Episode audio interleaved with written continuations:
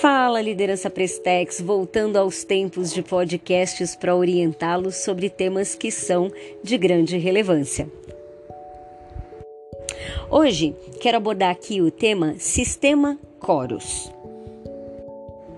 Como vocês sabem, antes de pensarmos no sistema, é importante que estejamos como líderes e empoderados, preparados, habilitados para gerir as pessoas de pessoa para pessoa.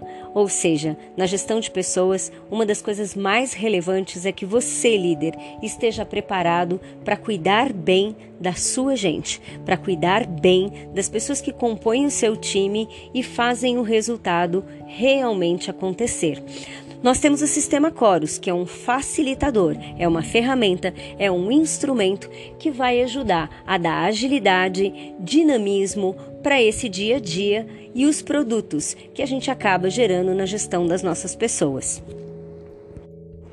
Nós estamos na primeira etapa de implementação do sistema. E como você viu no treinamento, quem participou do plantão de dúvidas teve a oportunidade, nós estamos cuidando de uma parte bastante sensível e importante da parametrização do sistema. Trata-se da nossa base estrutural.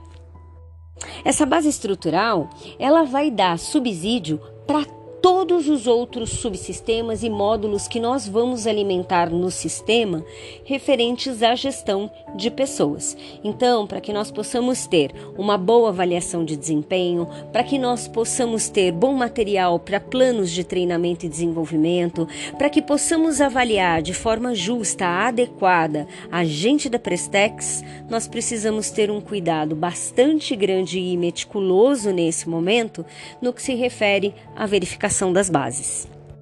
E vamos dividir esse trabalho em três etapas? Bom, você recebeu o seu login, sua senha do sistema. Por onde você deve começar? Muito simples. Você vai entrar no seu Leadership Book e ali você vai se deparar com três matrizes de verificação. São elas: Amar. Amar é a matriz que fala dos seus processos. Ela fala da descrição das atividades de cada cargo que compõe a sua estrutura hoje. Qual é o seu trabalho nesse momento, líder? Você deve verificar se esse processo sofreu ou não alterações. Lembre-se que na Prestex, Elizabeth e Sandra fizeram um levantamento dessas informações ao término do ano de 2019. Muita coisa mudou de lá para cá. É importante que você esteja atento a fazer as alterações pertinentes. Depois, nós temos a parte da descrição de cargo.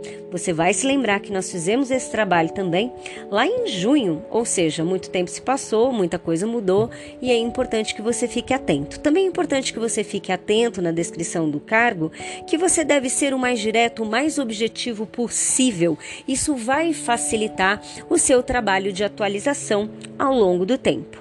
Depois você vai verificar a sua MC, a matriz de conhecimento. Ali você tem um cardápio de treinamentos, conhecimentos técnicos. Importante frisar isso no plantão de dúvidas.